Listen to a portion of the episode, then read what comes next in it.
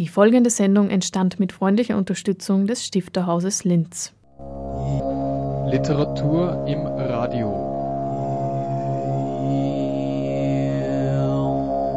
Heute der Anstifter.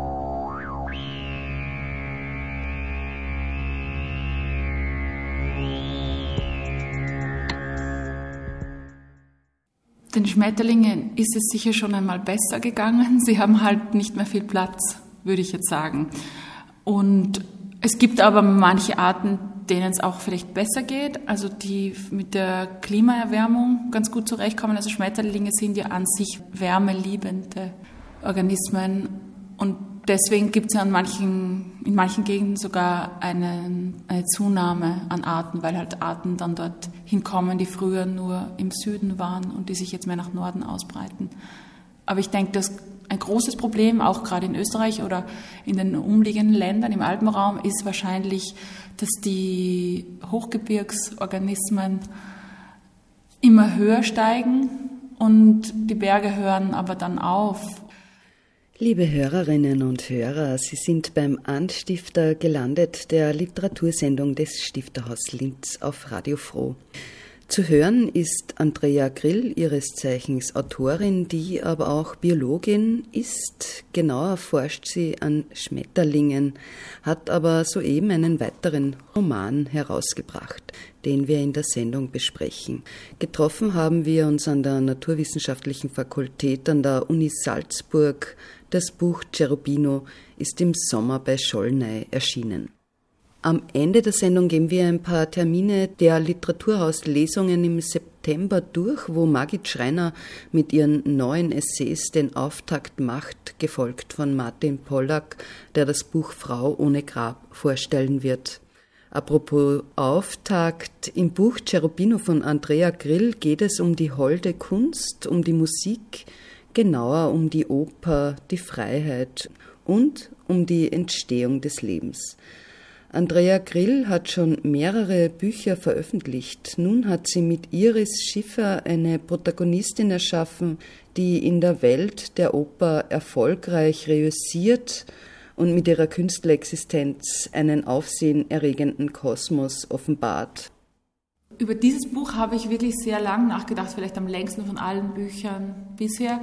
Aber es hat auch wirklich länger gebraucht. Also ich würde sagen, ungefähr zehn Jahre. Vor zehn Jahren hatte ich vielleicht die Idee.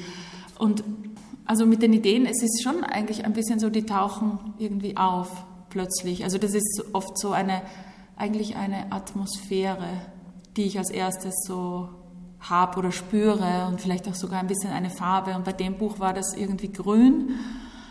Und ich wollte schon über dieses, dieses Thema, also wie ein Mensch entsteht, natürlich notwendigerweise in einer Frau eigentlich schreiben. Ich, und das, das schon sehr lange. Und ich habe dann immer gedacht, vielleicht gibt's ja auch dann, wird es ja dann ein Buch geben, das das schon macht oder besser macht.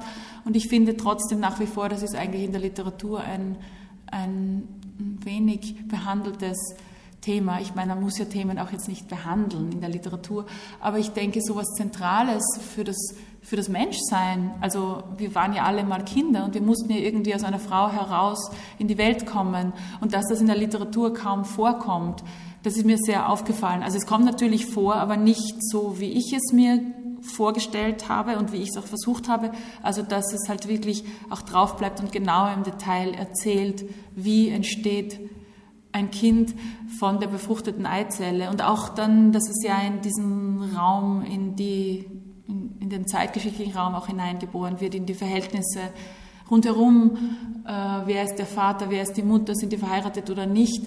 Und das ist, glaube ich, auch gerade jetzt in, in momentan ist das halt alles sehr verschoben und auch sehr komplex geworden. Früher war es auch nicht vielleicht an sich nicht so signifikant anders, aber es war, glaube ich, anders, indem doch durch die gesellschaftlichen Normen und im Grunde waren, wollten, also waren das halt Kinder, die in eine Ehe hineingeboren wurden, zumindest eine Zeit lang schien das halt einfacher, war das halt irgendwie geordnet und jetzt ist es eigentlich aufgebrochen und freier, also zumindest bei uns und das ist ja eigentlich großartig. Ich würde mir auch nicht wünschen, in einer anderen Zeit zu leben, aber es legt auch sehr viel Druck, denke ich, auf die Frau, also wirklich auf die Frau. Sie muss alles entscheiden, darf alles entscheiden, aber sie muss es wirklich. Es ist auch nicht mehr, also, und es gibt das noch nicht oder nicht so wirklich dann auch eine Art Auffangnetz oder wenn sie fragen kann oder es ist auch nicht in der in der Gesellschaft wird da auch nicht so viel drüber gesprochen, denke ich. Zumindest ich habe das so erlebt.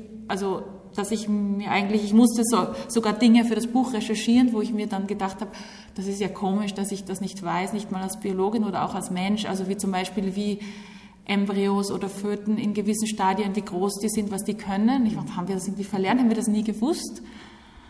Auch Dinge, die jetzt technisch eigentlich ja möglich sind, also dass man eben auch testen kann mit DNA-Tests, also nicht nur wer der Vater ist, sondern auch wie groß, also mit großer Wahrscheinlichkeit, ob das Kind gesund ist, welche Krankheiten es vielleicht hat. Das ist vielleicht noch ein bisschen ungewöhnlich bei uns, aber in anderen Ländern oder auch in den USA ist das eigentlich schon fast Routine, zumindest bei Müttern ab einem gewissen Alter, was auch dann bei meiner Sängerin der Fall ist, die ist dann schon Ende 30. Die macht das aber nicht und gerät dadurch auch in gewisser Hinsicht dann in, fast in einen Gewissenskonflikt, weil sie sich dann irgendwann einmal denkt, hätte ich das nicht machen sollen. Also das sind so viele Fragen und im Grunde muss, also sicher meine Protagonistin, aber ich glaube auch gerade mh, hm, Frauen, die eben eigentlich das Glück haben, dass sie ihr Leben, sagen wir scheinbar im Griff haben, dass sie einen guten Beruf haben, erfolgreich sind, die sind damit eigentlich dann auch sehr allein, weil die Männer dann auch sagen oder die Familie sagt, ja, wie du willst, entscheide das, du kannst doch alles entscheiden. Und das ist eben sehr schwierig, also auch zu entscheiden, will ich das jetzt alles wissen, ganz genau, will ich alle Technologien in Anspruch nehmen und, und ja, das hat mich auch schon interessiert, diese, und ich glaube auch in einem Roman ist vielleicht die einzige Form, das dann ähm, zu besprechen zu können oder das auch ein bisschen hineinzubringen in die Gesellschaft. Waren es früher die drei Ks, um die sich ein Frauenleben bewegte, Kinder, Küche, Kirche, so sind es heute die zwei Ks, die Andrea Grill beim Interview einbringt, Kinder und Karriere. In der Person der Iris zeigt sich nicht nur eine taffe Künstlerin, sondern der Zeitgeist. Ja, also die Iris in meinem Roman ist eigentlich eine Art Superwoman. Also sie hat zwar ab und zu zeigt sie natürlich, weil wir als Leser dann mehr wissen, auch ihre Schwächen, wenn man das so nennen will, äh, oder halt auch das, was jeden Menschen umtreibt. Aber eigentlich ist sie sehr tough und ich denke, sie muss das sein. Und ich denke schon, das ist, ich finde das auch eigentlich wirklich schade dass, also nicht nur Frauen, alle müssen das eigentlich sein momentan, um erfolgreich zu sein. Du musst immer sehr gut funktionieren, aber ich denke doch, Frauen müssen das noch einmal mehr sein. Sie müssen noch mal besser sein noch perfekter sein und das klingt vielleicht jetzt ein bisschen abgedroschen, aber ich denke, es ist einfach auch so und die Kinderfrage wird ja schon versucht, auch vom Staat irgendwie, dass, dass das gelöst wird, also dass die Frauen unterstützt werden das zu kombinieren, Karriere und Kinder, wenn man das jetzt so sagen will, mit zwei Ks. Aber eigentlich denke ich, zum Beispiel, dann gibt es eben Mutterschutzgesetze und das ist dann eben so, eigentlich acht Wochen vor der Geburt soll die Frau nicht mehr arbeiten, darf sie auch nicht mehr arbeiten. Und für eine Künstlerin ist das sehr schwierig, weil sie ja vielleicht doch noch arbeiten will. Zum Beispiel die Iris im Buch spricht dann nicht nur von sich, sondern zum Beispiel von Dirigentinnen, die ja eigentlich im Grunde vielleicht locker noch dirigieren könnten. Also nicht jede, aber, und die das aber auch nicht wirklich dann nicht mehr dürfen, weil die ja meistens ein Angestelltenverhältnis haben und nicht frei sind, nicht frei beruflich sind. Und bei den Freiberuflichen ist es ein bisschen unklar. Also da sieht man auch, dass etwas, was ja was Gutes ist, wie eben jetzt der Mutterschutz in Österreich, der sehr streng gehandhabt wird und auch dann die Idee, dass man halt ein Jahr in Karenz geht, dass das eigentlich doch für Leute, wie auch die Iris im Buch sagt, eher für Frauen ist, die halt einen üblichen Beruf haben, wie Sekretärinnen sind oder irgendwo in die Verwaltung immer wieder gehen und halt irgendwo in einem Büro sitzen. Und es scheint auch sogar die Ratgeberliteratur darauf anzusprechen. Also sie sagt dann auch einmal, wie ist das jetzt, wenn eine Frau Schiffskapitänin ist?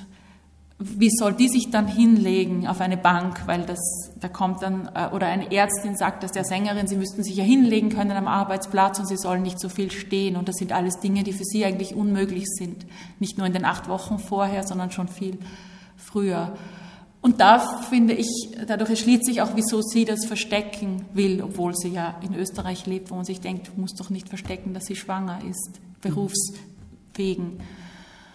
Und wenn das Kind dann einmal heraus ist, dann kommt mir vor, ist auch die Unterstützung eigentlich so, dass man versucht halt der Mutter die Sorge, also dass man ihr das abnimmt und dass es halt möglichst von möglichst zwölf Stunden am Tag fremdbetreut ist. Aber will die das? Muss die das wollen? Also ich kenne viele Frauen, die eben sehr erfolgreich sind im Beruf und das bedeutet aber dann immer, dass sie eigentlich die Kinder sehr jung, oft schon mit drei Monaten eben in die Kita bringen oder in eine Krippe und die dann eigentlich nicht sehen. Und ich denke mir, ich würde mir das nicht wünschen. Kindergärtnerinnen, die sicher sehr lieb und verdienstvoll sind, die sehen dann die ersten Schritte und alles. Die sind eigentlich mit dem und selber hast du das Kind eine Stunde und es ist ja dann auch ganz müde, wenn es nach Hause kommt. Und, aber wenn ich sowas sage, dann habe ich schon immer das Gefühl, als wäre ich irgendwie reaktionär und die Leute würden denken, na ja, aber ist doch irgendwie toll und du willst ja deinen Beruf ausüben.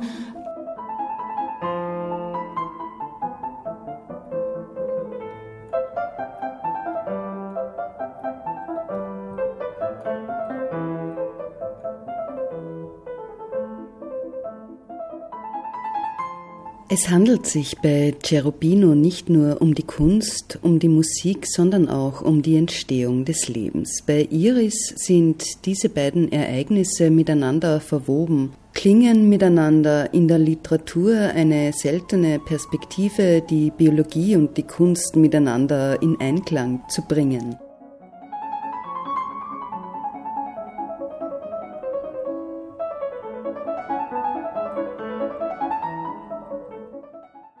Weil das das einzige Mal eigentlich war, dass ich was gemacht habe, das nur mit anderen geht. Ich mache ja sonst immer, also eben Schriftstellerin, das ist ja doch etwas, was ein totaler Alleingang und auch in der Wissenschaft ist es eigentlich was, was du allein machst. Und das war dann, das, das wollte ich vielleicht auch aus dem Grund ausprobieren.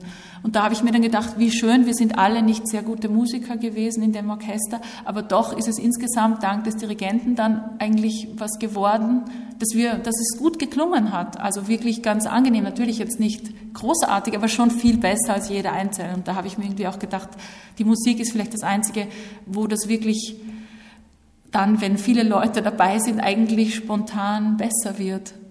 Fast wie durch Zauberei. Und auf das Buch vorbereitet habe ich mich, indem ich schon viele Biografien und Autobiografien gelesen habe von Sängerinnen. Also so eine Recherche light. Und ich habe sehr, sehr viel Musik gehört und auch andere Musik als sonst. Also mehr jetzt, auch mehr Lieder. Ich habe die schon ab und zu gehört früher, aber ich habe wirklich dann tagelang eben nur Lieder gehört, auch viele Opern zu Hause, auch während des Schreibens oder auf der Suche nach dem Ton für den Roman. Und ich habe auch sicher signifikant mehr Liederabende besucht. Also das war auch, ich habe eigentlich wirklich eine Recherche in Konzertsälen gemacht und war manchmal unglaublich berührt bei so einem Liederabend durch diese Lieder. Ich musste fast weinen und das habe ich nicht gekannt von mir. Ich bin nicht jemand, der im Kino weint bei einem rührseligen Film und da habe ich mir schon auch gedacht, also ich habe dann versucht bei mir zu erforschen, woran liegt das und das war auch oft dann etwas, was nicht nur war, dass die jetzt so, die singen ja alle grandios gut, dass die so gut gesungen hat, sondern etwas Spezielles vielleicht, dass mich, ich habe dann auch schon entdeckt, dass, dass ich Vorlieben habe für manche Sänger oder Sängerinnen, die mir jetzt auch nicht rational erklärlich sind, die halt, wie sie was machen, vielleicht auch gerade nicht so perfekt oder ja, das.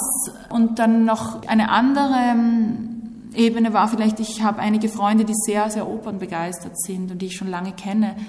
Und ich habe das nicht so ganz verstanden, dass die so, also die, das ist ihr halbes Leben, die geben alles aus, jedes Geld, die schauen sich die zehnmal, zwanzigmal an, dieselbe Oper, also in verschiedenen Aufführungen, aber auch manchmal dreimal wirklich dieselbe Aufführung am selben Haus ich habe dann vielleicht noch mehr mit ihnen geredet und das dann auch ein bisschen, und ich muss sagen, also ich, ich begreife das viel, viel besser jetzt. Ich bin da schon auch ein bisschen hineingeschlüpft.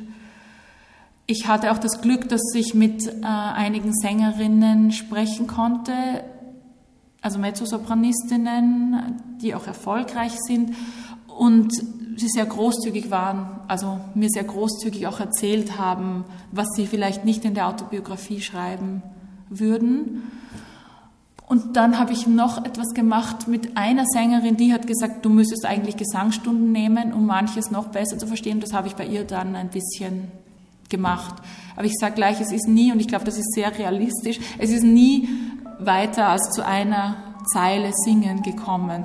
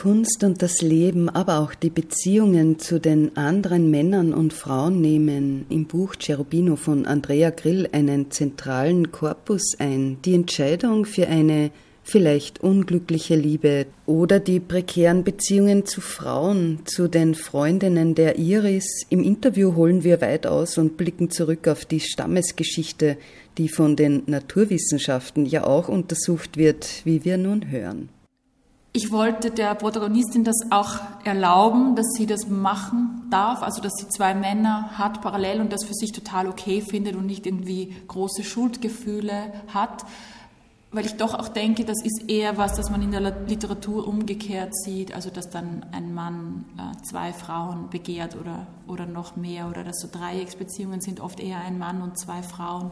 Und das hat mich auch interessiert weil dann auch dazu kommt, dass ich glaube, doch oft Leserinnen und Leser so vielleicht das gar nicht so sympathisch finden von der Iris, weil sie in gewisser Hinsicht eben sie, sie ist, sie versucht schon sehr danach zu handeln, was ihr gut tut. Und das wirkt bei Frauen vielleicht eher egoistisch und bei Männern würde man dann sagen, die sind sehr zielbewusst und es ist bei ihr doch auch sehr versträngelt, also der Beruf und, und ihr Privatleben, weil sie sich das auch so einteilen muss, ganz genau planen, weil sie immer total verplant ist. Also am Anfang erfährt man ja auch, wie sie den Sergio kennengelernt hat, den italienischen Tenor, der ihr, sagen wir, offizieller Freund ist. Sie leben zwar nicht zusammen, sondern sie haben jeder ihre eigene Wohnung. Aber ähm, eigentlich ist der, der mit dem, den sie jetzt als ihren Freund dann vorstellen würde. Und es verschiebt sich aber immer mehr in Richtung Ludwig, der vielleicht sie eigentlich irgendwie verführt hat oder dem sie eben begegnet und der, der sie dann bewundert und äh, sich alle ihre Platten und CDs kauft und in Konzerte geht und in die Oper geht und sie und, und der aber auch wenig Zeit hat und mit dem es noch komplizierter ist, weil er das absolut verstecken will, diese Beziehung. und sie geht äh, doch drauf ein und eigentlich ist sie dann, sie kann dann auch nicht mehr wirklich raus. Also sie liebt ihn. Das ist eigentlich doch wie ein Naturereignis. Äh, und ich sogar als Autorin habe mich immer gefragt, warum, also sie hatte dann auch ihr gewisses Eigenleben, warum äh, sagt sie nicht einfach, okay, wenn du jetzt nicht mal, wenn ich denke, ich habe ein Kind, ich bekomme ein Kind von dir, wenn du dich nicht einmal dann wirklich öffentlich zu mir bekennst, dann will ich nichts mehr mit dir zu tun haben. Das wäre dann eigentlich vielleicht, was ich ihr sogar raten würde oder was man auch erwarten würde von so einer Frau, die so selbstbewusst ist. Und sie macht das eigentlich nicht, sondern sie macht oft dann was, was man nicht erwarten würde. Und ich habe mir aber gedacht, da liegt vielleicht auch ihre besondere Freiheit. Es ist für Iris schwierig, wirklich gute Freundinnen zu haben. Also sie sind irgendwie schon gute Freundinnen und sie kann sie auch anrufen, wenn sie in Not ist, aber also in gewisser Hinsicht sich nicht gut fühlt oder so. Sie sind schon Freundinnen, aber ich denke doch, also gerade dass bei Frauen, die eben erfolgreich sind, dass es, dass es schwierig wird. Vielleicht schwieriger als bei Männern. Männer haben dann eher so ihre Seilschaften und Frauen haben keine Seilschaften. Und ich habe da auch viel drüber nachgedacht. Ich würde auch sagen, ich habe nicht so wirklich Seilschaften. Das funktioniert auch bei den Schriftstellerinnen nicht so richtig mit den.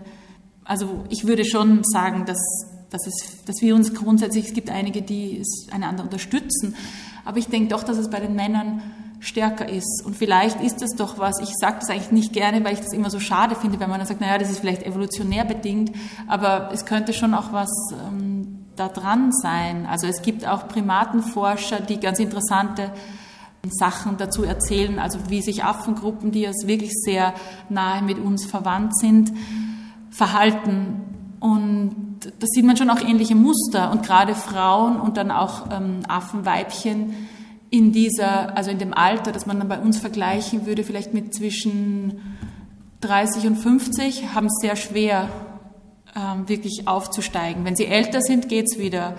Ein äh, niederländischer Affenforscher, der in den USA schon lange arbeitet, Franz de Waal, hat das einmal beschrieben und gesagt, dass er das auch bei Politikerinnen sieht. Also wenn sie älter sind, dann dürfen sie aufsteigen. Und die in diesem fruchtbaren Alter, die sind halt eben als Geliebte gut, aber nicht wirklich als etwas anderes. Also das ist eigentlich auch sehr traurig und ich finde, dass, dass, das sollten wir versuchen anders zu machen.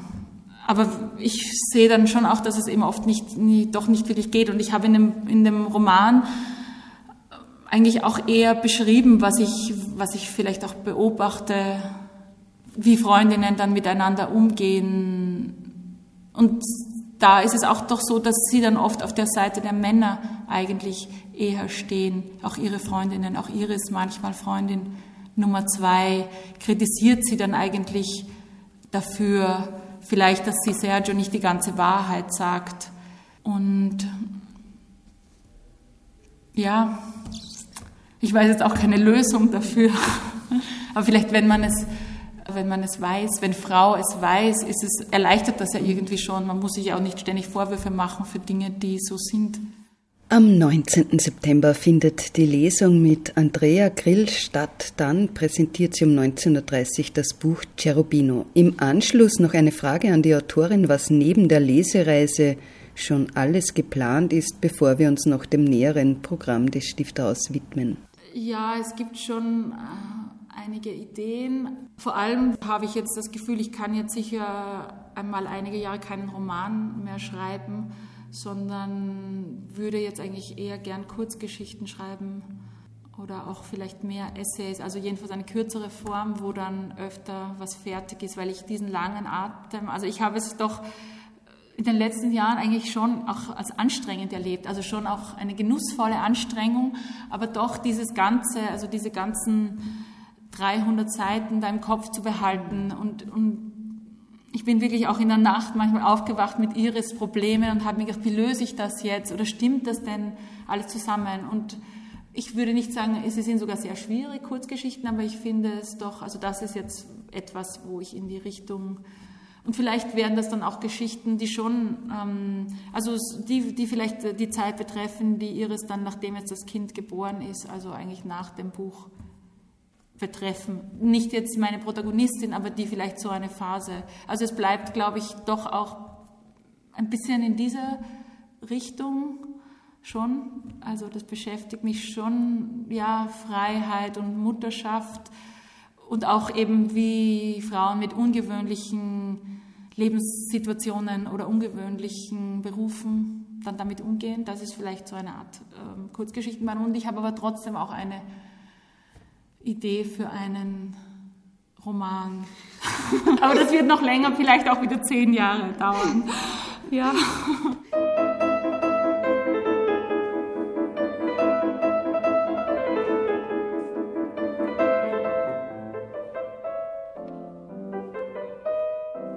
Ja, das war ein Interview mit Andrea Grill im Anstifter. Sie wird, wie gesagt, am 19. September im Stifthaus aus dem neuen Buch lesen. Den Programmauftakt in diesem Spätsommer machen aber die Essays von Margit Schreiner. Wenn Margit Schreiner nicht an Romanen arbeitet, schreibt sie Artikel für Zeitungen und Zeitschriften, Statements zu aktuellen politischen Themen und vor allem Essayistisches. Jede schriftliche Äußerung, so heißt es in einem Zitat, erfordert eine viel genauere Auseinandersetzung mit Themen als alles Mündliche. Die Ausdrucksweise in der öffentlichen Auseinandersetzung wird immer gröber und undifferenzierter, da muss man sich manchmal zu Wort melden. Zitat Ende. Nach dem Essayband von Margit Schreiner mit dem Titel Schreibt Thomas Bernhard Frauenliteratur, in dem Schreiner zu der Schlussfolgerung kommt, Thomas Bernhard ist eine Frau, folgt nun ein Band mit neun Essays und betrachtender Prosa. Ja, und der Abend mit Margit Schreiner findet statt am 10. September um 19.30 Uhr im Stifterhaus. Weiter geht's dann am Donnerstag mit Martin Pollack. Er wird lesen aus dem Buch Die Frau ohne Grab, Bericht über meine Tante, erschienen im Schollner Verlag Wien. Und da gibt's dann auch ein Gespräch mit dem Autor mit Katja Gasser. Ja, und am 17. ein Dienstag um 19.30 Uhr wird Anna Weidenholzer ihr Buch präsentieren mit dem Titel Findet einem Schwan ein Boot, ein Roman, erschienen bei Mattes und Seitz Berlin.